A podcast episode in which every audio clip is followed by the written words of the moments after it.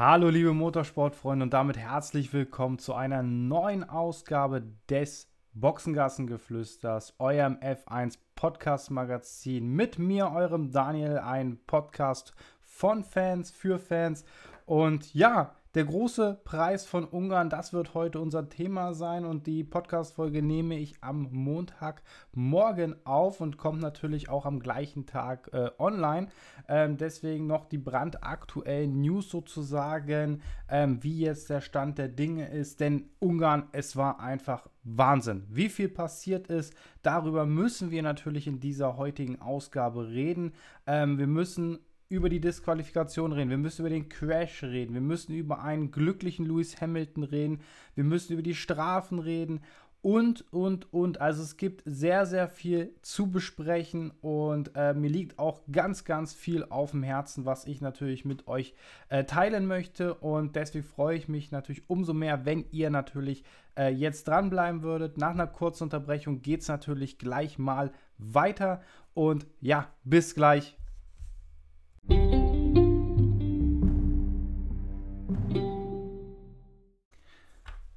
Ja, schön, dass ihr heute dabei seid, äh, wenn ich heute den großen Preis von Ungarn natürlich nachbespreche. Und natürlich müssen wir über dieses komplette Wochenende reden. Nicht nur über ähm, das Rennen im Allgemeinen, was ja sehr unterhaltsam war für ein äh, Ungarn Grand Prix, weil es normalerweise ja wenig Überholmöglichkeiten gibt oder wenig Überholmanöver. Wir hatten hier ein sehr, sehr spannendes Rennen mit sehr, sehr vielen Kontroversen und darüber reden wir auch gleich im zweiten Part. Wir müssen jetzt aber erstmal beim kompletten Wochenende beginnen. Ähm, Mercedes war das ganze Wochenende, so sah es aus, stärker als Red Bull. Ähm, das haben die Long Runs gezeigt, das haben auch die schnellen Zeiten gezeigt in den freien Trainingssitzungen. Ähm, ich fand, dieses Mal war Mercedes wirklich nicht nur auf Augenhöhe mit Red Bull, sondern auch etwas schneller, ein Ticken schneller. Es ist im Zehntelbereich, es ist wahrscheinlich sogar noch weniger, vielleicht sogar im Tausendstelbereich gewesen. Man weiß ja immer nicht, wie viel Spritmengen hatten die denn dabei. Aber ich fand Mercedes das ganze Wochenende sehr, sehr stark. Das muss man einfach mal dazu sagen. Und ähm, deswegen auch ganz klar auch Lewis Hamilton Pol. Völligst verdient die Pole Position. Man weiß nicht, ob sich Max Verstappen verbessert hätte. Er hatte in Q3 bei seinem ersten Versuch keinen guten Reifensatz, das hat er gesagt. Ähm, war nicht so zufrieden mit der Runde, war dann trotzdem eine P3 und dann ging es ja auf diese Schlussrunde, auf diese letzte Outlap, letzte schnelle Runde, ähm, wo die beiden Mercedes vor den beiden Red Bull-Piloten rausfuhren und Lewis Hamilton natürlich wieder eine sehr, sehr langsame Outlap fuhr. Das Problem war, es war sogar seine schnellste Outlap-Runde im gesamten Qualifying, rund 7, 8 Sekunden schneller. Und viele haben ja gesagt, dass Lewis Hamilton das absichtlich machen würde, dass er absichtlich verlangsamen würde, dass Max Verstappen und Checo Perez keine Chance mehr haben, ähm, ja, bei Grün über die Linie zu kommen und nochmal eine neue Runde zu fahren. Ähm, muss ich ganz klar sagen, Lewis Hamilton hat es vollkommen richtig gemacht, ähm, taktisch klug gemacht. Ähm, man hätte einfach Max Verstappen und Checo Perez vorher rausschicken können. Äh, Checo Perez natürlich der Leidtragende am Ende. Er sollte als letztes auf die Bahn gehen für eine schnelle Runde. Ja, kam bei kam halt nicht mehr vor Ablauf der Zeit über die Linie und musste somit, ja, konnte somit keine äh, neue Runde legen oder Runde setzen. Max Verstappen konnte sich nicht verbessern, auch Hamilton und Bottas haben sich nicht mehr verbessert. Ja, sei es drum. Ich fand es taktisch, hätte ich es wahrscheinlich als Mercedes Team genauso gemacht. Aber wir haben halt wirklich gesehen, dass die Outlaps wirklich von Mercedes immer sehr, sehr langsam waren und sogar diesmal etwas schneller waren, damit natürlich auch noch Max Verstappen über die Linie kommen könnte. Hätte Red Bull Racing hier natürlich anders lösen müssen. Entweder hätte Max überholen müssen, den Lewis Hamilton, dann hätte er aber auch noch Bottas wahrscheinlich überholen müssen. Ähm, vielleicht wären dann die Reifen zu warm gewesen, aber man hätte das Ganze anders lösen können, nämlich indem man vor ähm, den beiden Mercedes-Piloten auf die Strecke fährt. Schade, mir tut es wirklich leid für Checo Perez, der wirklich dann im Q3 sehr, sehr gut aussah. Äh, rund sechs Zehntel nur noch hinter Max war. Vielleicht hätte er sich nochmal verbessern können, aber vielleicht hätte auch Max sich verbessern können. Hätte er die Reifen da besser auf Temperatur bekommen. Ich denke mal, das lag daran, dass die Reifen nicht im Fenster waren, im Temperaturfenster, wie es Max, wie es der Red Bull braucht. Ähm, somit hatten wir eine komplette Startreihe 1 Mercedes, dann eine Startreihe 2 Red Bull Racing, dann überraschend auf P5 wieder mal Pierre Gasly, der ein starkes Qualifying fuhr, gerade mal 62.000 hinter Checo Perez. Das sagt natürlich vieles aus, dass eventuell Pierre Gasly vielleicht wieder mal im Red Bull sitzen könnte nächstes Jahr. Denn Checo Perez, man wird jetzt munkeln, dass es vielleicht nach der Sommerpause eine Entscheidung geben würde. Aber Pierre Gasly hat wieder mal gezeigt, dass er sehr, sehr stark performen kann. Lennon Norris nur auf der 6, muss man quasi sagen, der ja eigentlich immer für P5 ganz gut war in den Qualifying-Sitzungen. Auch nur 6000 hinter Pierre Gasly. Äh, Charles Leclerc weitere 7000 hinter Lando Norris auf P7. Esteban Ocon auf P8. Fernando Alonso auf P9. Stark wieder von Alpine. Die haben wirklich ähm, ein sehr, sehr starkes Qualifying gefahren mit Position 8 und 9. Auf P10 Sebastian Vettel, der noch einen guten Reifensatz hatte für das Q3, aber trotzdem starke Leistung von Sepp an diesem Wochenende. Daniel Ricciardo auf der 11 hat es nicht geschafft ins Q3. Lance Stroll genauso wenig, auch Kimi Räikkönen, Giovinazzi und natürlich auch Carlos Sainz hat es nicht geschafft durch seinen Abflug in der letzten Kurve. Eine Windböe hatte ihn erwischt und somit in die Mauer befördert und er musste im Q2 leider aufgeben ohne gezeitete Runde. Somit blieb nur P15 am Ende für den Spanier. Auf 16 Yuki Tsunoda, 17 George Russell, Nicolas Latifi auf der 18, Mazepin auf der 19 und Mick Schumacher konnte leider nicht am Qualifying teilnehmen, weil er im ähm, FP3 rausgeflogen ist und sein Auto so sehr beschädigte, dass er leider nicht am Qualifying teilnehmen konnte. Günther Steiner war ja äußerst erbost darüber, dass die Fehler und die kostspieligen Fehler sich beim jungen Deutschen leider häufen ähm, und Mazepin da wirklich ähm, einen Schritt nach vorne gemacht hat. Ja, Mick geht übers Ziel, über, übers Limit vom Haas hinaus. Er versucht hier wirklich jede Tausendstel rauszukitzeln.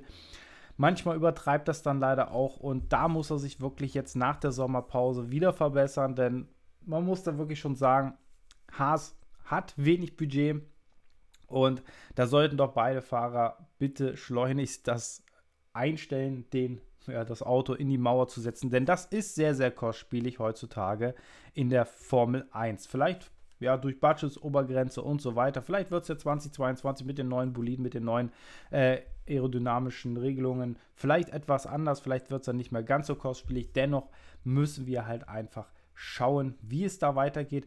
Also, wie gesagt, Lewis Hamilton und Valtteri Bottas ähm, in Startreihe 1 vor den beiden Red Bulls verspricht also viel, viel Spannung, vor allem weil Max Verstappen sich ja mit dem Softreifen qualifiziert hat, im Gegensatz zu den beiden Mercedes-Piloten, äh, die ja auf Medium waren. Aber wir wissen alle, es sollte am Sonntag keine Relevanz mehr haben. Vielleicht hatte auch äh, Red Bull Racing dort auf Regen gehofft. Vielleicht hatten die einen Wetterbericht, das gesagt hätte, ja, es kommt auf jeden Fall Regen zum Start um 15 Uhr.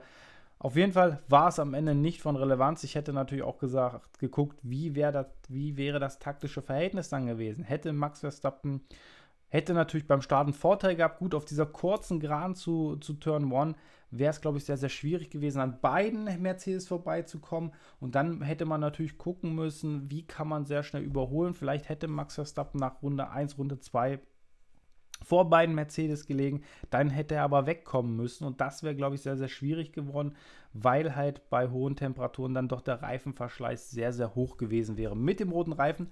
Aber es ist ja nicht so gekommen und wir wollen jetzt äh, gleich nach einer kurzen Unterbrechung natürlich aufs Rennen gucken. Und das hatte ja einige spannende Momente, also bleibt dran, nach einer kurzen Unterbrechung geht's weiter.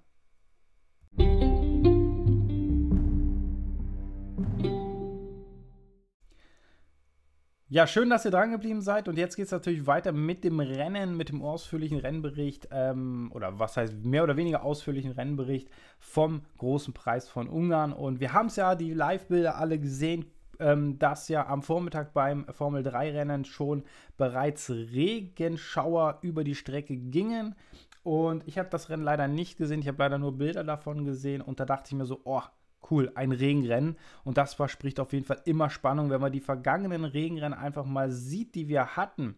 Wie zum Beispiel den, ähm, ja, den großen Preis von der Emilia Romagna in Imola oder den großen Preis von der Türkei im letzten Jahr oder ähm, ja, die, den großen Preis von äh, Deutschland Hockenheimring 2019. Das waren aus, ja, das waren sehr, sehr spannende Rennen. Es versprach also sehr, sehr viel Spannung, wenn es ein Regenrennen werden würde. Ja, es hat dann über Mittag, über Mittag natürlich aufgeklärt, aber kurz vor Rennbeginn fing es dann wieder an zu regnen, sodass die FIA oder sodass die Formel 1 dann ja auch erklärte, dass hier äh, ja auf Intermediate sozusagen gestartet werden kann. Und dann ging es auch schon auf die Strecke. Giovinazzi entschied sich dann ganz, ganz schnell in der, Ein äh, in der Aufwärmrunde, in der Einführungsrunde, dann doch reinzukommen und auf die Medium Tires zu wechseln. Ähm, und wir erlebten dann einen sehr, sehr kuriosen Start.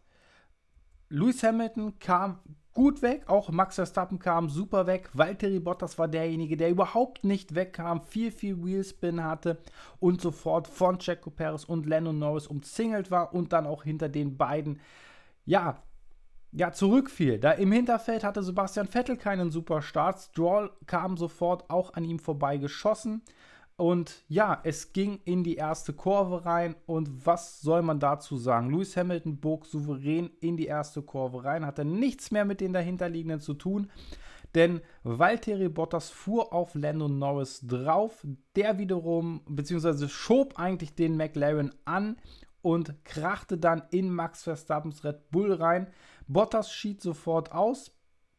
Lando Norris und auch Max Verstappen konnten erstmal weiterfahren. Des Weiteren wurde auch ähm, Sergio Perez noch von Bottas abgeräumt und konnte auch erstmal weiterfahren. Im hinteren Feld verschätzte sich dann auch noch Lance Stroll, der erst ja fast auf Ocon drauf fuhr, dann sich aber entschied, die Kurve ganz weit innen zu nehmen, ähm, über den Körper rutschte und Charles Leclerc abräumte und selber dann ausschied und Charles Leclerc stellte ja das Auto dann auch schon in Turn 3 ab.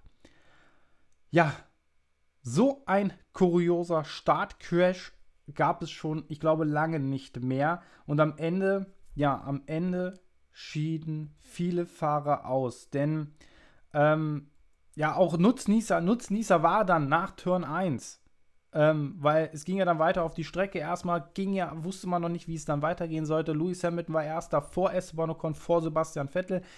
Guter Start auch von Mick Schumacher, der sich auch aus allem raus sein konnte, war dann in den Top 10 drin. Und es war auf jeden Fall sehr, sehr spannend. Und ja, Valtteri Bottas war ja sofort raus in Turn 1. Lance Stroll ebenfalls raus. Charles Leclerc musste das Auto ebenfalls abstellen. Checo Perez musste das Auto auch noch ein paar Kurven weiter abstellen.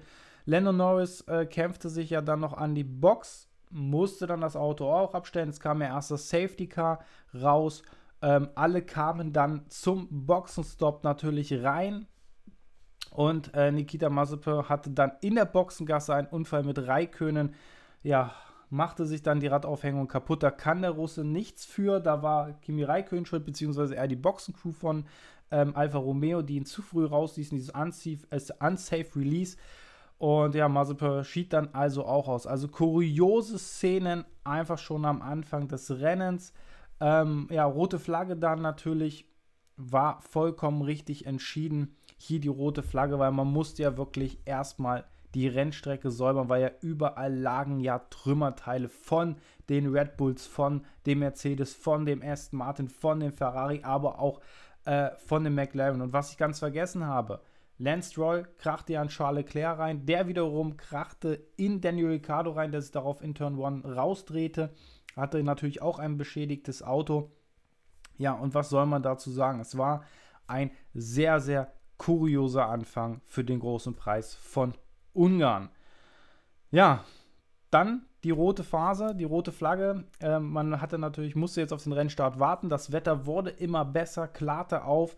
Ähm, und ja, bei Red Bull musste man natürlich einiges bei Max Verstappen reparieren, der sein Auto nicht abstellen musste, aber die komplette rechte Seite, die aerodynamischen Teile am Monocoque, sage ich mal, vorne waren ja beschädigt worden, weil da halt Lando Norris reingekracht ist, der von Valtteri Bottas natürlich in den Red Bull sozusagen reingeschoben wurde, weil Lando Norris hatte gar keine Chance, dort noch auszuweichen, dort irgendwas zu tun.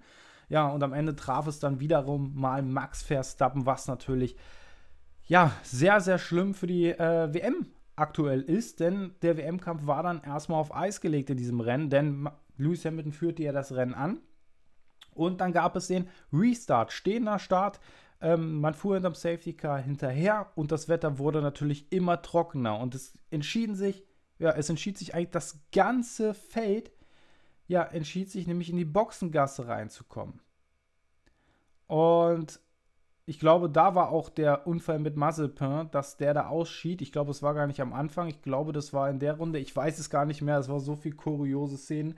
Auf jeden Fall entschied sich das ganze Feld reinzukommen und auf Trockenreifen zu wechseln. Einzig und allein Lewis Hamilton stand in der Startaufstellung. Toto Wolf verteidigte diese Entscheidung. Ja, man, die hätten ja auch als einziges reinkommen können, dann wären alle anderen raus, draußen geblieben. Nein, man entschied sich draußen zu bleiben und es war ein kurioses Startbild, dass Lewis Hamilton alleine im Grid stand und alleine starten durfte. Natürlich ein souveräner Start des Briten. Man hat es ja bei Sky äh, den Kommentar gehört.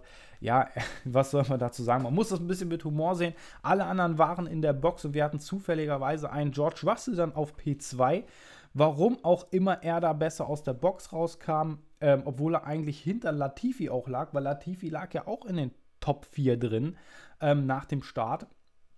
Und äh, das waren dann kuriose Szenen, denn ähm, dann Esteban Ocon, Sebastian Vettel und so weiter, da kamen ja mehrere leicht an äh, George Russell vorbei. Ich habe das jetzt auch noch gar nicht mir weiter angeguckt, warum das so war. Vielleicht befürchtete man eine Strafe, vielleicht war das eine Fehleinschätzung ähm, von Williams, ihnen da durch die Boxengasse so einen Vorteil zu verschaffen. Äh, auf jeden Fall hat sich dann George Russell zurückfallen lassen. Man dachte erst, er hätte Probleme, aber ich glaube, der hat sich einfach nur zurückfallen lassen. Auf jeden Fall kurios dann, ähm, dass Lewis Hamilton dann natürlich eine Runde später äh, an die Box natürlich auch ging, auf die Medium Tires wechselte. Und damit hatten wir ein Führungsduell, ähm, nämlich Esteban Ocon vor Sebastian Vettel und vor Nicola Latifi im Williams. Dahinter reitet sich natürlich weiterhin alles auf. Großer Verlierer vom Samstag, Char äh, Charles Leclerc, ich schon, Carlos Sainz, plötzlich in den Top 5 drin. Ähm, war natürlich auch ein Glücksmoment für ihn, denn er war, konnte sich natürlich aus diesem Scha äh, ja, Startgetümmel raushalten und war natürlich dann plötzlich oben auf. Ja, dann war es eigentlich so, dass sich Esteban Ocon und natürlich Sebastian Vettel absetzen konnten. Sebastian Vettel kam einfach nicht vorbei am Alpinfahrer. Ocon machte einen super Eindruck, äh, wirklich souverän ähm, ja, fuhr er vorne weg, ohne Fehler. Sebastian Vettel jagte ihn, war immer mal wieder im DRS-Fenster drin, verlor aber vor allem im zweiten Sektor ähm, immer wieder auf Esteban ähm, wirklich wichtige Zeit, sodass er natürlich dann im Sektor 3 auf der äh, langen Startzielgeraden nicht dran war im DRS-Fenster, beziehungsweise nicht lang, sondern auf der Startzielgeraden nicht dran war, sodass er überholen konnte. Das hatte man eigentlich das Bild. Latifi fiel immer weiter zurück und dahinter bildete sich so ein kleiner Bummelzug, der so ein bisschen an Jano Trulli erinnerte, wenn, wenn ihr den Italiener noch kennt, es gab ja diesen Trulli Train. Ich fand, es hat mich so ein bisschen daran erinnert. Keiner kam an ihm vorbei und Latifi hielt halt das ganze Feld auf. Aber wenn keiner dran vorbeikommt, naja, selbst schuld. Ne? Es gibt hier zwar ein, zwei Überholmöglichkeiten schon, aber es ist natürlich auch mit den Autos sehr, sehr schwer hinterherzufahren. Im hinteren Feld äh, kämpft natürlich, ähm, versuchte Verstappen natürlich, der auch auf P13 dann zwischenzeitlich fuhr, an Mick Schumacher vorbeizukommen, beziehungsweise dann war er, glaube ich, auf P11, weil ja auch Kimi Räikkönen Giovinazzi war äh, an der Box nochmal 10 Sekunden Stop-and-Go-Strafe wegen Speeding in der Pitlane, also er war zu schnell in der Boxengasse. Äh, Kimi Räikkönen hatte eine Strafe bekommen ähm, für den Crash mit Mazepin in der Boxengasse und, und, und, und ähm, ja, man sah ein Duell, Verstappen, Mick Schumacher. Dann, Verstappen setzte sich dann irgendwann durch, mit einer kleinen Berührung natürlich. Ähm, aber er kam halt durch diesen Schaden am Auto. Er hat ja gesagt, er hatte über Downforce-Probleme geklagt, er hatte kaum Grip auf der Strecke. Ja, wenn da auch das, ich sag mal, halbe Auto auf der rechten Seite fehlt von, der, von den aerodynamischen Teilen, das glaube ich schon, weil das macht halt schon was aus, wenn man Teile am Fahrzeug hat, um die Aerodynamik hier wirklich, oder wurde dadurch beeinflusst ja, auf jeden Fall sah man ein ja, starkes Feld. Ähm, vorne fuhr halt wirklich Ocon vor Vettel, äh, vor Alonso, vor Carlos Sainz, äh, dann glaube ich Tsunoda, Gasly, Latifi, Russell waren da mit drin. Also Williams konnte hier Punkte holen. Ähm, Verstappen fuhr hinterher, Mick Schumacher verteidigt sich, Danny Ricciardo hatte auch einen Schaden, konnte auch nicht wirklich viel was ausrichten. Äh, die beiden Alfa Romeos waren eigentlich wirklich nie in Schlagdistanz durch die Strafen. Und ja, da gab es sehr, sehr viele Möglichkeiten und auch Lewis Hamilton musste sich ja dann von hinten durchs Feld flügen. Hatte auch zu tun mit Giovinazzi, hatte auch zu tun mit Mick Schumacher, hatte auch zu tun mit Pierre Gasly, hatte auch zu tun mit Max Verstappen. Ähm, beziehungsweise er ging dann ja vorzeitig an die Box, machte sozusagen den Undercut auf den harten Reifen, was ihn natürlich nach vorne spülte, kam dann auch an Max Verstappen vorbei, weil Red Bull musste ja reagieren. Und dann flügte wirklich Lewis Hamilton durchs Feld. Fahrerisch war es eine super Leistung vom Briten. Muss man einfach mal auch anerkennen. Er hat natürlich da schon das beste Fahrzeug wieder im Feld gehabt, aber er hat sich wirklich durchgeflügt. Und am Ende hatten wir natürlich ein Duell der Altmeister. Fernando Alonso gegen Lewis Hamilton. Und Alonso verteidigte sich wirklich sieben, acht, neun Runden und hielt ja wirklich auf. Das muss man wirklich sagen. Somit konnte Esteban Ocon ja auch am Ende gewinnen. Ich glaube, er hätte er nach ein, zwei Runden schon aufgegeben, hätte Lewis Hamilton dieses Rennen auch wieder gewonnen. Das muss man mal dazu sagen. Aber ansonsten, Fernando Alonso war halt wirklich da für seinen Teamkollegen, denn er hielt ja auch sozusagen immer diesen Abstand zu Sebastian Vettel, dass Sebastian Vettel keinen Undercut machen konnte, ähm, um dann vor Alonso rauszukommen das war halt sehr, sehr gut von Fernando, der wirklich ein Top-Rennen zeigte, am Ende auch verdient Fahrer des Tages wurde und einfach ein großartiges Rennen vom Spanier. Muss man einfach mal sagen. Er half seinem Teamkollegen, was wir so von Fernando ja noch nie kannten eigentlich, weil er ja immer so als egoistisch bezeichnet wurde, nicht als Teamplayer. Dort hatte er mal ein anderes Gesicht gezeigt und wirklich eine grandiose Teamleistung ähm, fürs, ja, für diesen Erfolg geleistet. Und auch Carlos Sainz fuhr ein super Rennen, muss man auch sagen. Von P15 auf P4 am Ende, klasse Rennen von ihm. Äh, Lewis Hamilton hatte auch so seine Probleme, kam natürlich besser an Sainz vorbei, weil Sainz, ja, der hatte nicht so viel gegenzusetzen wie Fernando Alonso zum Beispiel. Also Fernando Alonso fuhr da wirklich schon ein besseres Rennen. Und ich hätte mich auch noch gefreut, wenn Alonso an Sainz vorbeigekommen wäre. War ja am Ende zwischen denen auch noch sehr, sehr eng. Im Ziel waren es, glaube ich, sechs Zehntel Unterschied. Naja, so war es jetzt nun mal. Gut, ähm, ja, am Ende.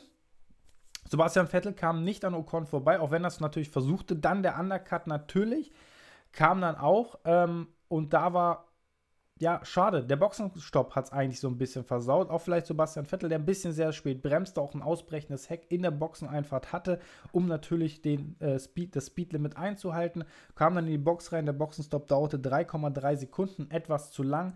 Dagegen Alpine machte einen Superstop, 2,3 Sekunden bei Ocon und es war denkbar knapp, wo äh, das Ocon vor Vettel rauskam. Vettel versuchte es später ja nochmal an Ocon vorbeizukommen, wo es ein Überrundungsmanöver gab, war sehr, sehr eng.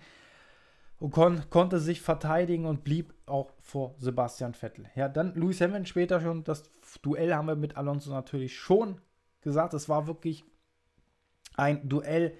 Ähm, hartes Racing, aber faires Racing fand ich. Klar gab es eine kurze Berührung. Klar hatte auch hier Teamchef Toto Wolf was auszusetzen. Aber das wollen wir doch sehen. Harte Kämpfe äh, zwischen Rivalen oder auch zwischen einem schlechteren Auto und einem besseren Auto. Und Alonso hat das wirklich super gemacht. Irgendwann musste er sich geschlagen geben, aber trotzdem klasse gemacht. Sainz hat da schon schneller aufgegeben und Lewis Hamilton konnte dann diese Lücke mit dem damals natürlich frischen Mediumreifen sehr, sehr schnell zufahren zu Sebastian Vettel. Am Ende hatte er im Ziel noch einen Rückstand von 1,8 Sekunden auf Sepp. Ocon gewann mit knapp 9 Zehnteln Vorsprung vor Sebastian Vettel. Lewis Hamilton dritter, Carlos Sainz vierter, fünfter Fernando Alonso, sechster Pierre Gassi, der am Ende natürlich noch auf den roten Reifen die schnellste Runde fuhr, Yuki Tsunoda auf der 7, Latifi auf der 8, sehr gute Punkte für Williams. Latifi schlägt auch George Russell in diesem kuriosen Rennen. George Russell nur auf der 9, aber trotzdem sehr wichtige Punkte für ähm, Williams und auch Russell ist ein Teamplayer, wie man es auch nachher im Funk hörte, er hat sich sogar angeboten, hier für Latifi auch ähm, eine strategische Stütze zu sein. Max Verstappen sicherte sich mit dem kaputten Red Bull äh, Red Bull Auto noch P10, ein Punkt somit. Kimi Räikkönen auf der 11 am Ende, Danny Ricciardo auf der 12, Mick Schumacher auf der 13 und Giovinazzi auf der 14. Ausgefallen sind natürlich Mazepin, Lando Norris leider, äh, Checo Perez, Charles Leclerc, Lance Stroll und natürlich Bottas. Ja, am Ende sahen wir dann kuriose Szenen natürlich noch auf der äh, Ehrenrunde, auf der Auslaufrunde sozusagen. Sebastian Vettel musste sein Auto abstellen oder stellte sein Auto ab. Ähm, auch äh, George Russell stellte sein Auto Ende der Boxengasse ab und auch ähm, Esteban Ocon stellte sein Auto Ende der Boxengasse ab, weil er wohl dachte, dass er das Auto sozusagen nicht im Park Vermeer abgestellt wird, sondern auf der Startzielgeraden, fuhr also vorbei ja, lustige Szenen, musste dann äh, reinrennen ins Park Fermé zur Siegerehrung und auf jeden Fall super Leistung von Esteban Ocon, das kann man nicht anders sagen, hat Sebastian Vettel in Schach gehalten, hat hier wirklich sich behauptet gegen den viermaligen Weltmeister. Es war einfach kein Vorbeikommen am Alpin, weil der im Sektor 2 viel, viel stärker war. Lewis Hamilton biss sich ja da auch an Fernando Alonso die, äh, ja, die Zähne aus. Ähm, und es war ein wahnsinnig wahnsinniges Rennen. Also man muss einfach sagen, Ocon für mich der verdiente Sieger. Auch Sebastian Vettel hätte es verdient gehabt. Da muss man sagen, ja, der, der Boxenstopp war einfach nicht perfekt. Wäre da wirklich ein sauberer Boxenstopp, so in Manier von ja, 2,0, 2,1, 2,2 Sekunden gewesen, wäre er locker vorbei gewesen. Und ich glaube, dann wäre der Aston Martin auch das schnellere Auto gewesen, weil in Sektor 1, Sektor 3 schien er besser, nur Sektor 2 lief nicht so für Aston Martin. Und ich denke mal, dann hätte Vettel hier auch mit dem Vorsprung gewonnen. Aber gut, sei es drum. Es ist jetzt so passiert. Sebastian Vettel Zweiter geworden. Allerdings gibt es ja jetzt noch die Disqualifikation. Und darüber wollen wir natürlich im nächsten Part reden. Wir wollen dann auch nochmal über den Crash reden, über die Strafen reden im Allgemeinen und ja, nach einer kurzen Unterbrechung geht es natürlich dann weiter. Nochmal herzlichen Glückwunsch auch von meiner Seite aus an Esteban Ocon für dieses grandiose Rennen, für seinen ersten Formel 1-Sieg und natürlich Fernando Alonso für diese Teamleistung, ähm, die er gebracht hat, äh, diesen tollen Zweikampf mit äh, Lewis Hamilton und Fahrer des Tages. Herzlichen Glückwunsch, Fernando. Auch nochmal an dich. Gehen die Grüße raus. Also, nach einer kurzen Unterbrechung geht's weiter. Bis gleich.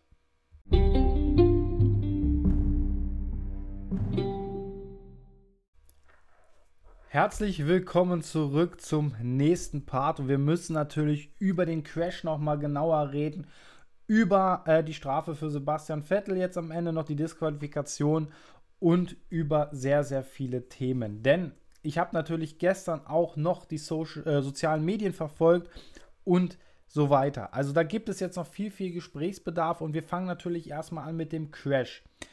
Ähm, ja, was soll man dazu sagen? Bottas natürlich der Schuldige, hat er ja auch so gesehen, hat ja auch Toto Wolf gesagt, dass er schuld ist, dass natürlich keine Absicht war, will ich auch Valtteri nicht unterstellen. Er hatte einen schlechten Start gehabt, eine Fehleinschätzung gemacht, ist in Norris reingekracht, da muss er einfach mal wieder besser werden und ähm, hat somit auch beide Red Bull sozusagen eigentlich das Rennen versaut. Und klar, für mich ist er der beste Wingman. Das ist jetzt meine persönliche Meinung. Für mich ist er der beste Wingman der Formel 1. Geschichte sogar. Denn was macht er? Seinem, ich sag mal, seiner Führungsperson, also äh, Lewis Hamilton, seinen Teamkollegen, unterstützt er ja damit so weit, weil was tut ein Wingman? Er, er hilft natürlich seinem Kollegen dabei, das bestmöglichste Resultat zu erzielen. Und das bestmöglichste Resultat ist nicht einfach nur gewinnen, sondern die Konkurrenz quasi auszuschalten. Jetzt nicht in dem Sinne, dass er sie äh, abschießt, sondern er aufhält. Also, dass er sozusagen den zweiten Platz einholt. In dem Fall hat er natürlich beide Red Bulls abgeräumt. Was natürlich einerseits gut ist für Lewis Hamilton in der Fahrerweltmeisterschaft, denn er führt jetzt hier wieder deutlich. Und für die KWM, für die Konstrukteurs-WM, ist es natürlich auch umso wichtiger, weil Red Bull konnte an diesem Wochenende nur wieder mal einen Punkt holen, nachdem ja schon eine Nullnummer in Silverstone war. Und jetzt muss man mal so sagen, Absicht oder nicht, nein, ich unterstelle Valtteri Bottas hier keine Absicht. Aber es, man nimmt es natürlich auch gerne an bei Mercedes, diesen Crash. Natürlich ist dieser Crash teuer für Mercedes. Natürlich muss man sagen, blöd gelaufen. Aber man hat natürlich jetzt das Maximum rausgeholt. Denn Schauen wir jetzt einfach mal zurück, was jetzt Red Bull vielleicht erwarten könnte. Checo Perez droht eventuell jetzt der dritte Motoreinsatz für Spa. Man befürchtet, dass der Motor kaputt gegangen ist durch den Aufprall von Bottas, dass hier was kaputt gegangen ist. So, bei Max Verstappen musste man doch den Motor wechseln am Wochenende, obwohl man erst gesagt hat, ja, er funktioniert doch, musste man ihn jetzt doch wechseln und er startet jetzt schon mit dem dritten Motor. Nach dem Crash, wohlgemerkt in Silverstone. Jetzt hat natürlich Mercedes hier einen sehr, sehr großen Vorteil. Ich glaube, die fahren immer noch mit dem zweiten Motor. Ähm, und ich glaube, da haben die auch noch sehr, sehr viel Potenzial drin, sodass die keine Strafe drohen. Weil wenn man das vierte Mal wechselt oder das dritte Mal wechselt, also den vierten Motor einsetzt, kriegt man ja eine Gridstrafe von, ich glaube, zehn Plätzen. So, und jetzt ist es natürlich sehr, sehr interessant. Wir haben noch zwölf Rennen laut Kalender. Also das will man ja planen. Man will ja mit 23 Rennen durchfahren. Man hat jetzt elf Rennen gefahren. Also sind es noch zwölf Rennen. Das wird Red Bull Racing, wenn sie jetzt den Motor auch bei Checo Perez tauschen müssen, zu einem Strafe führen. Denn man muss hier dann den vierten Motor bestimmt am Ende der Saison einsetzen. Also wird man hier eine 10 Plätze Gridstrafe kriegen. Super. Max Verstappen droht das gleiche, denn er hat jetzt auch den dritten Motor jetzt schon drin gehabt in Ungarn. Das wird sehr, sehr schwer damit, zwölf Rennen durchzufahren. Mercedes ist ja klar im Vorteil. Man muss das einfach mal so sagen. Man will jetzt hier keine Verschwörungstheorie machen oder sonstiges. Mercedes hat hier einen klaren, klaren Motorenvorteil. Denn denen droht keine Strafe. Somit haben die einen großen Vorteil, hier auch nochmal fett zu punkten, um natürlich Red Bull und auch Max Verstappen in der Weltmeisterschaft viele, viele Punkte abzunehmen. So, das Thema 1. Für mich ist es einfach nur sehr traurig zu sehen, wie momentan auch Valtteri Bottas ein Formel 1 Auto bewegt. Er galt mal zu dem, oder er galt mal als einer der besten Starter, als einer, der wirklich eine sehr, sehr gute Reaktionszeit hat in der Formel 1. Das ist irgendwie in, den Letz-, in dem letzten Jahr abhanden gekommen. Und dann macht er solche Fehler. Wir haben im Regen sowieso, wenn man Imola noch mal sieht, da hat er ja auch diesen Crash mit Russell verursacht. Ich sag mal so 50-50 Schuld. Zuweisungen hier äh, wollen wir gar nicht mehr diskutieren. Aber er macht sehr, sehr viele Fehler im Regen. Er ist kein guter Regenfahrer. Und da hat er sich einfach überschätzt. Da hätte er einfach vom Gas gehen können, bremsen können. Alles gut.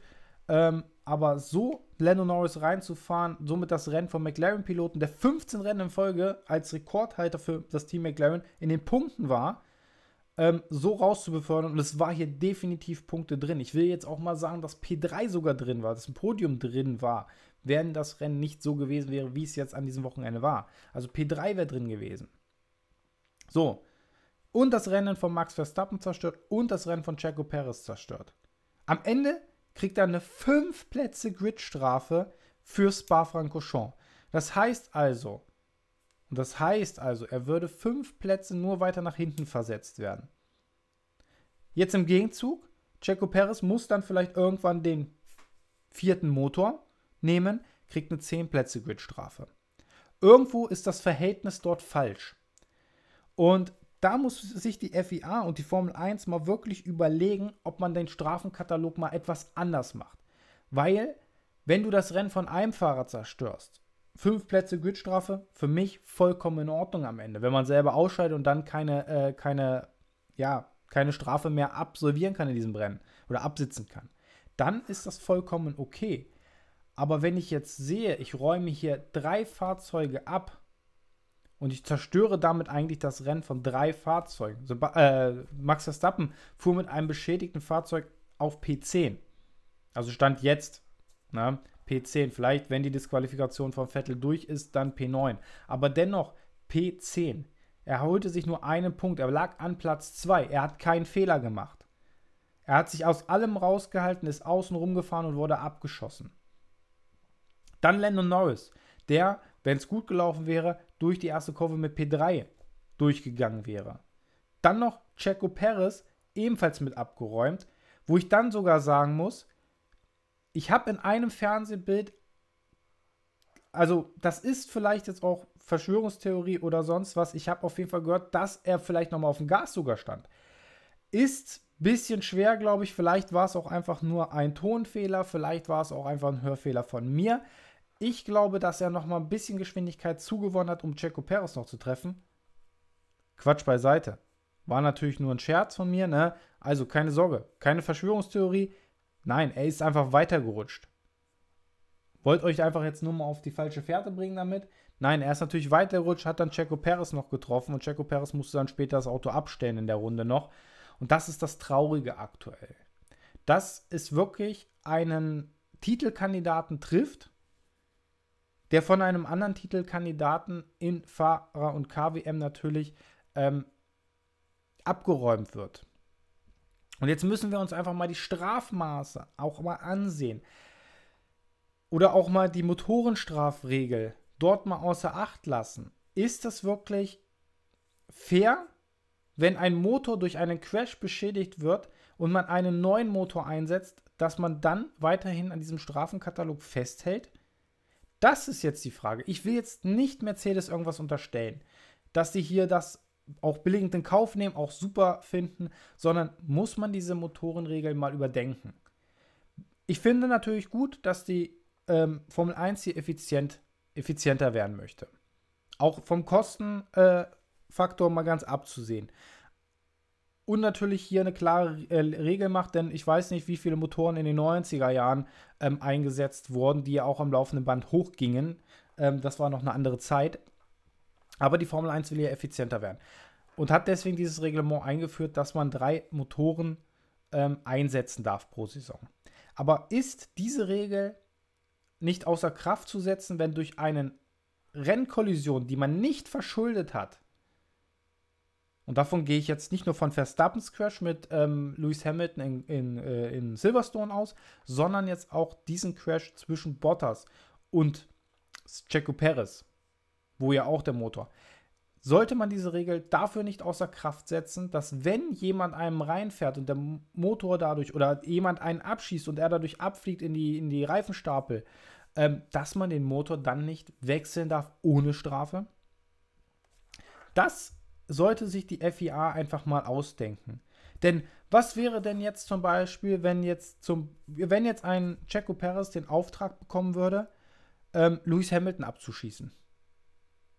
Ich weiß, dass der Checo Perez das nicht machen würde. Ich weiß auch, dass Red Bull Racing, glaube ich, nicht an solche Optionen denken würde. Aber wenn wir jetzt mal das Strafmaß so ansehen, weil Mercedes ist jetzt glimpflich äh, davongekommen, nicht nur Hamilton in Silverstone, am Ende hat er ja noch souverän gewonnen, aber auch, äh, man muss dann sagen, auch jetzt Bottas mit dieser 5 Plätze Gridstrafe, wo natürlich beiden Red Bull-Piloten in dieser Saison noch eine 10 Grid Penalty gedroht, wenn sie den Motor wechseln.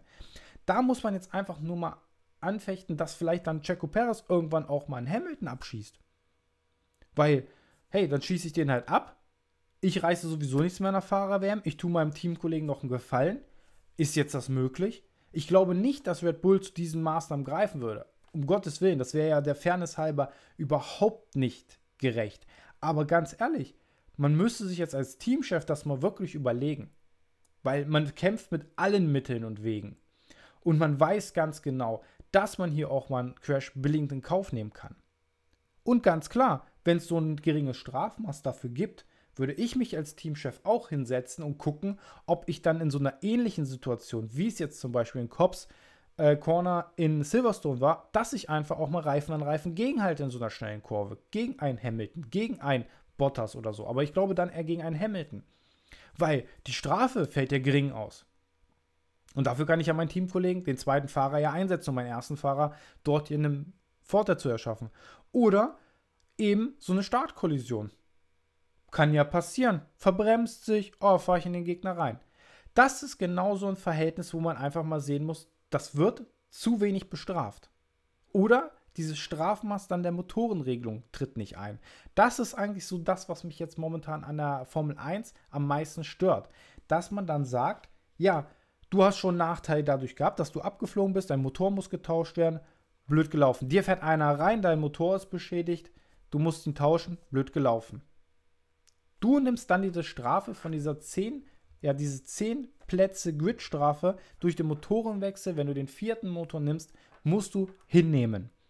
Aber derjenige, der, der den Schaden vielleicht auch verursacht hat, der Mitauslöser für diesen Schaden war, kommt meistens glimpflicher davon. Und da muss man sich als Teamchef dann auch fragen, setze ich jetzt auch mal eine unfaire Methode ein, weil, ne, wie es so schön heißt, im Krieg und in der Liebe ist alles erlaubt. Ne? Das ist auch ein Krieg sozusagen zwischen Mercedes und Red Bull Racing. Hier geht es um die Weltmeisterschaft, hier geht es um die Fahrer-WM und um die Konstrukteurs-WM. Mercedes ist schlagbar in diesem Jahr und hat jetzt aber wieder die Vorteile auf sich. Haben jetzt zwei Rennen top gepunktet und Lewis Hamilton hat wieder die Führung übernommen. Ja, einfach auch clever von Mercedes. Klar, sie nutzen solche Sachen rigoros aus.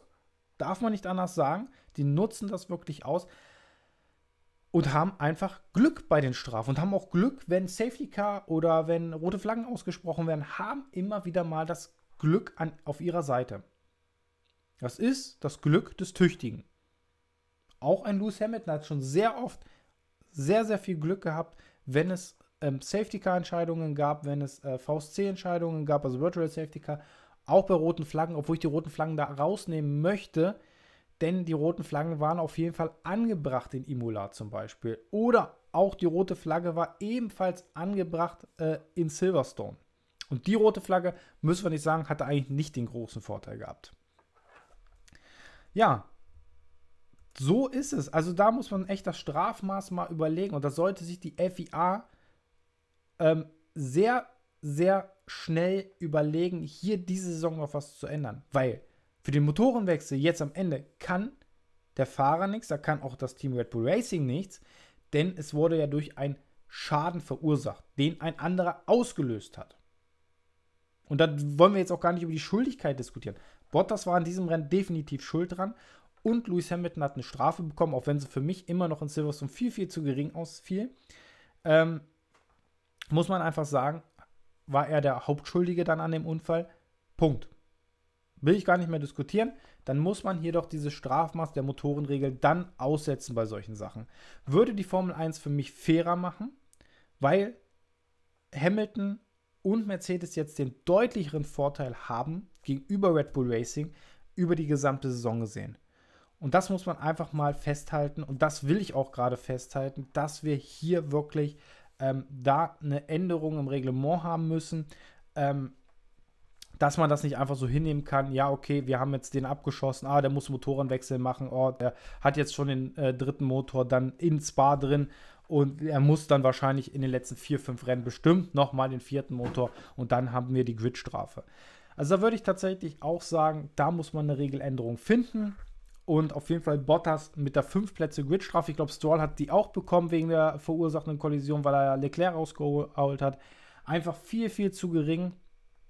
Das gehört richtig doll bestraft. Auch wenn es natürlich keine Absicht war, äh, auch wenn man versucht hat, hier noch auszuweichen, da muss man ja Lance Stroll auch sagen, er ist viel zu schnell reingefahren, wollte dann noch ausweichen. Also für mich tatsächlich, ich weiß es nicht, tatsächlich eine Rennsperre. Also so eine Massenkollision ausgelöst, ich würde fast sagen, eine Rennsperre mindestens ähm, hätte hier gut getan, auch ein Valtteri Bottas gut getan, der natürlich viel für seine Vertragsverlängerung getan hat. Oder auch nicht. Ne? Also die wollen sich ja jetzt auch zusammensetzen, Mercedes. Ähm, und wenn ich jetzt so, dann muss ich natürlich sagen, will ich jetzt auf die harmonische Konstante setzen, Valtteri Bottas, der für seinen Teamkollegen alles macht, oder will ich auf die Jugend setzen, die vielleicht Lewis Hamilton dann noch mehr in den nächsten Jahren unter Druck setzt. Also da bin ich gespannt drauf, wie natürlich dort Toto Wolf entscheidet, wie Mercedes da entscheidet, mit welchem Fahrer sie in die Saison 2022 gehen. George Russell hat ja schon ein Bekenntnis zu Mercedes gemacht, also der wird nicht zu Red Bull Racing abwandern, sollte jetzt er noch ein Jahr im Williams sitzen müssen. Also das werden wir natürlich auch weiterhin verfolgen. Gut, jetzt haben wir erstmal über diesen Crash geredet. Gleich reden wir nochmal über die Disqualifikation von Sebastian Vettel und über diese Regel, die es ja gibt mit diesem 1 Liter Sprit. Also bleibt dran, gleich geht's weiter nach einer kurzen Unterbrechung.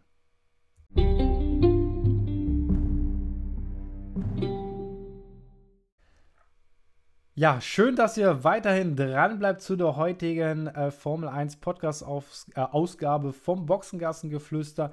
Und es war ja ein kurioses Rennen am Ende. Ähm, und am Ende musste ja Sebastian Vettel in der Ehrenrunde sein Aston Martin abstellen. Ich glaube, auf der geraden Vorkurve 14, Kurve 13, irgendwas in der Region hat er den, glaube ich, abgestellt. Äh, musste dann äh, zurückjoggen. Er sollte das Auto aufgrund Sensorenprobleme abstellen. Wie sich jetzt herausstellt, hat die FIA ähm, rausgefunden, ja noch am Sonntagabend rausgefunden, dass ähm, er zu wenig Sprit im Tank hatte, nämlich nur noch 0,3 Liter. Und es sind ja 1 Liter gefordert, soll man es ja abstellen, um sich hier keinen Vorteil zu erhaschen. Ähm, und er wurde vorläufig disqualifiziert vom Rennen. Und das ist sehr, sehr traurig. Das ist sehr, sehr traurig, finde ich, weil Sebastian Vettel hat keinen Fehler gemacht in diesem Rennen. Hat ein fantastisches Rennen gemacht. Wenn er einen Fehler gemacht hat, dann vielleicht bei der Boxeneinfahrt, dass er hier zu viel riskiert hat. Aber das machst du halt in so einer Situation und dann steht halt das Auto mal etwas quer in der Boxeneinfahrt und äh, kam dann sehr, sehr wenig in Schwung rein.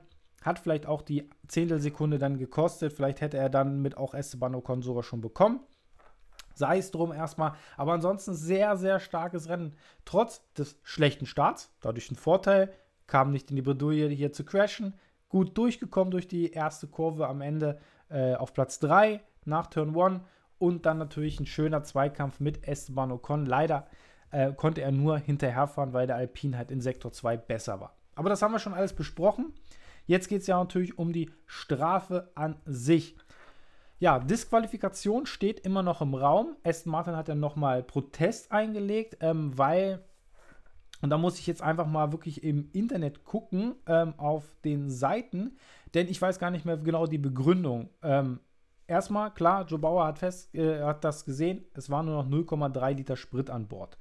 Ähm, müssen wir jetzt natürlich nochmal reingucken, ähm, dass Aston Martin natürlich äh, Protest einlegt und es sollen noch 1,44 Liter im Tank gewesen sein. Die erste Anhörung ging nicht zugunsten von Aston Martin und Sebastian Vettel aus, denn offiziell wurde um 22.02 Uhr die Disqualifikation äh, von Sebastian Vettel offiziell gemacht. So, und äh, Sebastian Vettel, der rollte ja im letzten Sektor aus und wegen einer be äh, defekten Benzinpumpe, wie sich inzwischen natürlich rausgestellt hat. Das könnte natürlich auch wirklich der Grund dafür gewesen sein, dass die FIA-Benzinprobe, äh, diese erforderliche Liter, nicht dem Auto entnommen werden konnte. So, ähm, Aston Martin hat natürlich gesagt, ja, da ist irgendein Rückfluss nicht gewesen. Und man hatte das Problem, dass diese Förderpumpe des Benzins ähm, nicht richtig funktioniert und somit hat man nicht mehr Benzin aus dem Auto bekommen. Laut den Hochrechnungen von Aston Martin soll man noch 1,44 Liter ähm, ja, im Auto haben.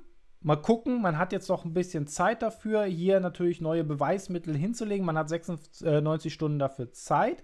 Hier natürlich Protest einzulegen. Protest gibt es wohl schon. Also äh, man wird hier definitiv noch gucken, dass man natürlich dieses, ähm, ja, diese, äh, diese erforderliche Menge aus dem Auto bekommt. Und ich denke mal, man wird hier alles versuchen. Nicht, dass man jetzt irgendwie noch mal ein bisschen was nachkippt. Nein, das wird man definitiv nicht versuchen. Da wird die FIA schon ein Auge drauf haben. Äh, definitiv, das wird ja auch immer bei sein oder beziehungsweise wird das ja auch von der FIA kontrolliert alles. Das Auto ist, glaube ich, in den Händen der FIA sogar. Und natürlich diese Regel, dass man natürlich noch einen Liter Sprit am Ende haben muss, mindestens ein Liter Sprit, ist, glaube ich, darauf zurückzufolgen, dass man oder zurückzuverfolgen, glaube ich, mit dieser Nachtankregel, dass man das ja weggenommen hatte äh, für die Saison 2010, glaube ich. Da gab es ja keinen Nachtank mehr. Ich glaube, bis 2009 wurde noch nachgetankt in der Formel 1 oder 2008 das letzte Jahr. Äh, nee, ich glaube 2009 war das letzte Jahr, wo man noch nachtanken durfte oder noch diese äh, Nachtankungsregel hatte, beziehungsweise diese Tankstops noch hatte. Die hat man ja rausgenommen. Und äh, da wurde ja Sebastian Vettel und auch Lewis Hamilton schon beim Qualifying mit zu wenig Benzin im Tank erwischt. Gab ja auch schon die Strafe dafür, dass man dafür disqualifiziert wurde im Qualifying. Aber im Rennen, ja, ich weiß auch nicht, wie das Ganze vonstatten geht. Ich finde diese Regel etwas unsinnig, muss ich schon sagen. Ähm, ich sag mal so ein Liter Benzin weniger im Tank. Äh, ja, das sind schon ein paar Gramm. Die können in der Formel 1 natürlich schon ein bisschen was äh, machen. Aber ich finde das einfach übertrieben. Denn früher, wenn ich mich so an die 90er zurückerinnere, da sind ja Autos wirklich ja sehr oft auf der Auslaufrunde, auf der Ehrenrunde liegen geblieben, weil halt kein Sprit mehr drin war. Und da hat man nicht disqualifiziert. Da hat man dann trotzdem den, ja, den Fahrer als Sieger. Da erinnere ich mich nur noch, dass mal äh, Jean Alesi auf Michael Schumachers Formel 1 Auto damals mitgefahren ist. Ich glaube, das war 95 in Kanada. Oder, äh, ja, ich weiß auch nicht mehr. Da gab es so viele Rennen in den 90ern, ähm, wo ja immer mal ein Fahrer dann aufs andere Fahrzeug mit aufstieg, was ja dann auch zu Diskussionen sorgte und, und, und. Aber ich finde diese Regel einfach unsinnig. Also ich finde, dass man nicht einen Liter mehr haben müsste, sondern im Rennen wenn du über die Ziellinie rauskommst, abgewunken bist, dein Auto abstellst, keinen Sprit mehr hast, alles gut. Du stellst keine Gefahr dar, du hast dir keinen Vorteil erschafft, weil jeder diesen Vorteil nutzen könnte. Diese Regel ist für mich in meinen Augen sehr, sehr unsinnig und dann mit einer Disqualifikation noch unsinniger. Dann finde ich es eher sogar noch gerechtfertigt, hier eine 5 Sekunden Zeitstrafe zu verhängen, weil das, ich finde, 5 Sekunden auf einen Rennen für diese äh, Menge an Sprit ausreichen würden. Dann wäre natürlich Platz 2 auch futsch, dann wäre wahrscheinlich auch Platz 3 futsch. Aber P4 wäre es dann am Ende oder P5 wäre es dann am Ende für Sepp noch geworden, was natürlich wichtige Punkte auch für die Konstrukteurs-WM und für die Fahrer-WM natürlich für den einzelnen Fahrer bedeuten würde. Vor allem für die Konstrukteurs-WM für Aston Martin sehr, sehr wichtig ist. Aktuell steht vorbehaltliche Disqualifikation. Sebastian Vettel steht noch auf P2, steht auch noch mit 18 Punkten im Plus dort.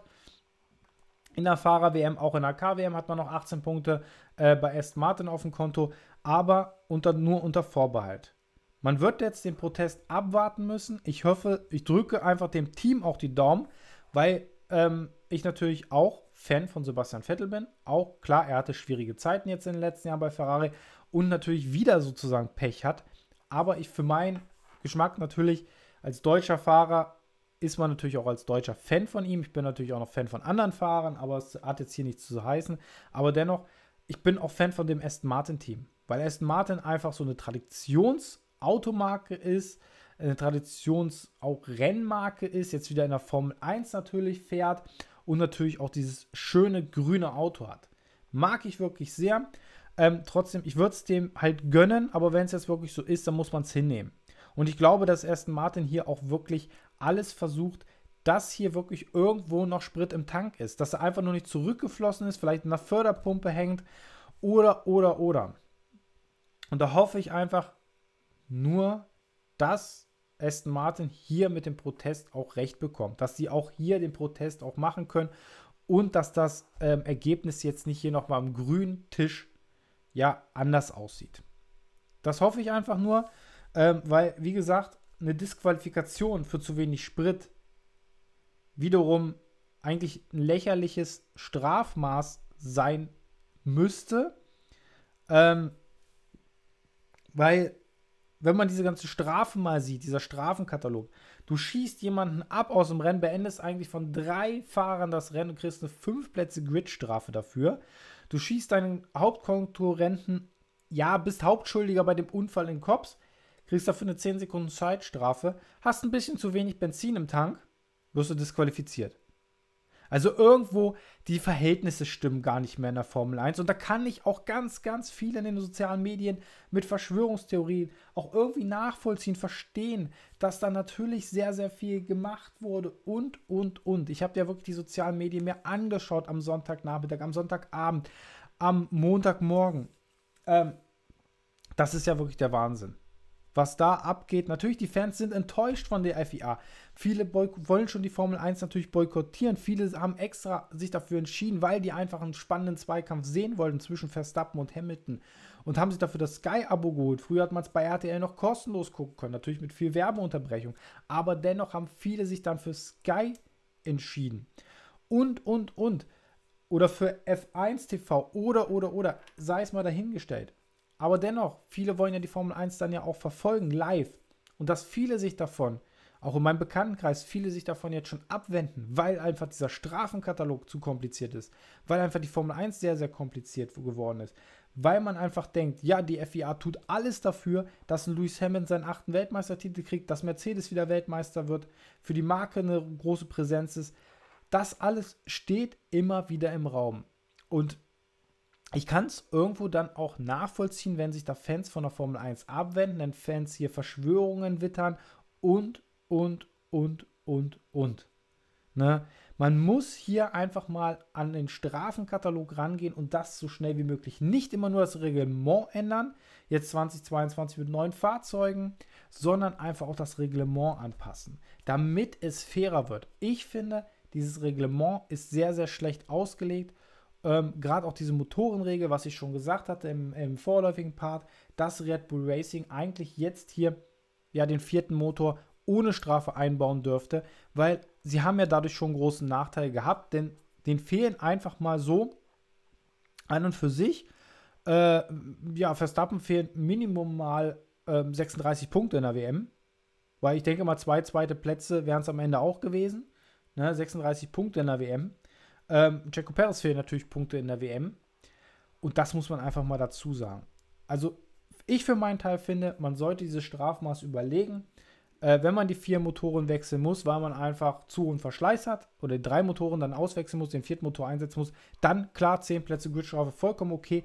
Aber wenn, das, äh, wenn der Motor durch einen Crash, den man selber nicht verursacht hat, gewechselt werden muss, dann sollte diese Strafe wegfallen. Das einerseits, aber auch diese Disqualifikation da im Raum steht, äh, diese Gridstrafen, diese 10-Sekunden-Strafen, also wirklich, dass man hier 5 Sekunden, 10 Sekunden Strafe also ganz ehrlich, früher gab es nur Stop-and-Go-Strafen oder 10 Sekunden Zeitstrafen oder Durchfahrtsstrafen, aber diese 10 Sekunden, die man dann absitzen kann, dann trotzdem noch seinen Boxenstopp machen kann, finde ich einfach auch lächerlich. Ähm, und ja, das ist dann irgendwie auch traurig. Also ganz ehrlich, ich kann viele Fans da verstehen, die in sozialen Medien aufgebracht sind, die Verschwörungen wittern, dass man hier unbedingt Lewis Hamilton zum achten Titel äh, schleusen will, dass man hier Mercedes zum nächsten äh, Konstrukteurs-WM-Titel schleusen möchte. Ich kann es verstehen, wenn das jemand äh, in den sozialen Medien auch, ja, egal, sei es Twitter, Facebook, Instagram und Co., egal, äh, hinschreibt, ich, und natürlich sich von der Formel 1 abwendet, weil es ja eh schon entschieden ist finde ich legitim. Tatsächlich legitim, äh, kann ich gut nachvollziehen, dass da viele erbost drüber sind. Und ich würde mir auch wünschen, dass die Formel 1 hier wieder mal mit dem Strafenkatalog etwas besser umgeht und vor allem auch ein, ich sag mal, auch Stewards einsetzt, die bei jedem Rennen gleich sind und nicht verschieden sind und dann wieder aus der anderen äh, Objektivität daraus entschieden wird. Da müsste es wie im Fußball so ein, wie, wie so ein Videoschiedsrichter geben. Wie, wie gesagt, den gibt es ja da ja auch sozusagen, aber da müsste es einfach noch geben. Die Stewards dürfen da etwas entscheiden und dann muss aber auch noch hier die Möglichkeit bestehen, dass vielleicht noch von einem, ich weiß nicht, wie man es regeln könnte, aber dass man hier eventuell sagen kann, hier muss eine Änderung stattfinden. Also Ganz ehrlich, die Strafmaß in der Formel 1, es ist teilweise sehr, sehr lächerlich und ich komme damit selbst nicht klar. Ähm, wie gesagt, die FIA sollte sich jetzt in der Sommerpause schleunigst was überlegen um den WM-Kampf äh, spannend zu halten, weil Stand jetzt würde ich sagen, Lewis Hamilton und Mercedes werden holen sich beide Titel wieder, weil ganz einfach Red Bull einen riesen Nachteil jetzt hatte ähm, sie werden den vierten Motor bei beiden Fahrzeugen mindestens, also müssen sie einsetzen. Das heißt, 10 Plätze Gridstrafe. Ähm, und da werden sie auf jeden Fall nicht dann gewinnen bei den Rennen. Lewis Hamilton wird dann die beiden äh, oder das Rennen auf jeden Fall gewinnen, wo man es dann einsetzt. Das heißt sozusagen, okay, äh, Lewis Hamilton kriegt nochmal 25 Punkte oder mindestens mal 10 Punkte Vorsprung geschenkt am Ende, ich denke mal, so 10 Punkte könnte man da schon nehmen, dass sich Red Bull natürlich da wieder vorkämpft, aber dass er einfach da mal 10 Punkte, ja, ein Sieg geschenkt kriegt, 10 Punkte geschenkt kriegt. Ja, das ist dann halt einfach schade mit dieser Strafenregelung. Und kriege mich da auch selber kaum noch äh, ein, auch wenn man es nicht so hört. Aber ich finde es einfach unsinnig, diese Strafen. Und gerade diese Disqualifikation, ich hoffe, dass der Protest äh, erfolgreich ist, dass Sebastian Vettel den zweiten Platz behalten darf, denn er hat sich das wirklich verdient. Und dann auch noch diese Verwarnung äh, gegen ihn mit dem Regenbogenshot bei der, äh, bei der Nationalhymne. Also ganz ehrlich, ich finde, er setzt ein starkes Statement viele sagen, ja, Politik und Sport muss man trennen. Nein, ich finde tatsächlich, man muss es, man sollte es nicht mehr nur trennen, man sollte seine eigene Meinung, sein eigenes Standing auch da äh, sich für einsetzen. Ähm, ich finde, das macht Lewis Hamilton auch super, dass er sich dafür einsetzt, äh, gegen Rassismus. Aber ich glaube, Rassismus ist keine Einbahnstraße. Ich glaube auch, ähm, dass es in alle Richtungen Rassismus gibt und dagegen natürlich gekämpft werden muss. Ganz einfach. Ich bin auch gegen Rassismus und ich bin für Gleichberechtigung aller. Und deswegen ähm, finde ich das wirklich super, dass Sepp das so unterstützt und auch gegen äh, diese, diesen Protest, diesen stillen Protest sozusagen macht mit diesem T-Shirt ähm, beim Ungarn Grand Prix, mit den Schuhen, mit den Regenbogenfarben. Ich finde, es ist ein Statement nach außen. Er zeigt eine klare Linie. Er zeigt auch das klar seinen Kindern. Er lebt das seinen Kindern vor. Und deswegen finde ich es ganz, ganz wichtig in unserer Gesellschaft, dass es solche Menschen gibt. Dafür wurde er am Ende verwarnt. Und dass man Re-Race S1 macht, ähm, hat sich die FIA einfach damit noch ein Eigentor geschossen. Ähm, und ich glaube einfach, dass die FIA-Verantwortlichen gar nicht daran glauben, dass die einfach da auch noch sehr konservativ eingestellt sind und einfach gar nicht äh, das wollen, dass man hier irgendwie eine klare Stellungnahme, eine klare Kante zeigt gegen solche äh, Länder. Und ich hoffe es einfach, dass Lewis Hamilton, Sebastian Vettel und vielleicht auch noch andere Fahrer sich das auch dann in Saudi-Arabien anschließen werden. Da werden wir auch noch ein Rennen fahren, wo es ja auch Menschenrechtsverletzungen gibt gegen homosexuelle und anderslebende Menschen. Ich hoffe, die zeigen da auch noch eine klare Kante. Ich hoffe, sie dürfen es oder sie können es machen. Ähm, dass das auch einfach mal nach außen in die Welt gezeigt wird. Hier, Leute, nicht mit uns. Wir fahren hier einen Grand Prix. Ähm, wir sind bei euch zwar zu Gast, wir dürfen aber unsere Meinung kundtun. Und Sebastian Vettel hat seine eigene Meinung einfach nur zum Ausdruck gebracht. Und ich finde es eine klasse Aktion, dass er natürlich dann das Shirt, was er anhatte, ja auch noch für äh, ja eine Art Spende dann auch bei Sky zur Verfügung stellt, dass er dann auch nochmal selber Geld drauflegt. Super Aktion. Ich unterstütze das im vollen Maße da bin ich genauso für. Wir sind alle gleich auf diesem Planeten und das einfach nur noch mal als kleines Schlusswort zur heutigen Ausgabe des Boxengassen-Geflüsters. Wie gesagt, jeder darf natürlich seine eigene Meinung haben. Bitte diskutiert diese fair. Keine Beleidigung, keine rassistischen Äußerungen und nicht gegen irgendwen hetzen, sondern wirklich fair. Ich hoffe, die Folge die heutige Ausgabe hat euch soweit gefallen. Gern könnt ihr mir natürlich ein Feedback dazu lassen. Gern können wir diskutieren auf den sozialen äh, äh, ja, Social Media Kanälen, äh, Instagram und Twitter. Gern äh, fair, respektvoll und nicht beleidigend natürlich. Das ist mir ganz, ganz wichtig. Ähm, ja, vielen Dank, dass ihr natürlich auch diesen Podcast hört. Mich supportet als Fan, der das für euch Fans da draußen natürlich macht, seine eigene Meinung auch nochmal reinbringt. Ähm, und ich hoffe, die FIA wird auch den Strafenkatalog hoffentlich mal ändern. Und ich hoffe, zeitnah ändern, dass die Weltmeisterschaft einfach wieder fair wird. Ja, alle Trümpfe liegen momentan bei Mercedes. Mal gucken, wie es natürlich dann in 27 Tagen, es ist ja noch ganz schön lange hin, bis zum großen Preis von äh, Belgien in Spa-Francorchamps. Also das ist ja noch ganz, ganz lange hin, denn wir gucken mal ganz kurz, wann ist das Rennen? 27 Tage, glaube ich, gerade äh, habe ich vernommen. Ja, am 29.08. ist der Grand Prix. Ist der Grand Prix am 29.08.? Ja, der Grand Prix ist am 29.08. Also haben wir jetzt lange, lange Zeit, den ganzen August eigentlich ohne Formel 1. Ja, und da natürlich wieder das äh, Rennen um 15 Uhr am 29.08. das nächste Rennen. Mal gucken, wie es da weitergeht. Ich wünsche euch jetzt auf jeden Fall eine tolle Woche. Kommt gut durch die Sommerpause durch. Es wird hier natürlich den Podcast, werden wir natürlich mit aktuellen News nochmal vielleicht füttern in der Sommerpause. Ähm, und natürlich melden wir uns dann natürlich zum großen Preis von Belgien, melde ich mich natürlich zurück. Ähm, und vor allem Jetzt gucke ich gerade auf mein Tableau hier nochmal. Gibt es natürlich noch eine F1 History Folge. Wenn ihr in die Folge noch nicht reingehört habt, von letzter Woche Freitag habe ich sie, glaube ich, hochgeladen. Da habe ich den großen Preis von Ungarn 1997 nochmal kurz zusammengefasst. Also hört da gerne nochmal rein. Ich werde natürlich in den nächsten Wochen hoffentlich nochmal ein, zwei Folgen von F1 History an den Start bringen. Ansonsten wünsche ich euch eine tolle Sommerpause. Bleibt wie immer gesund und keep racing.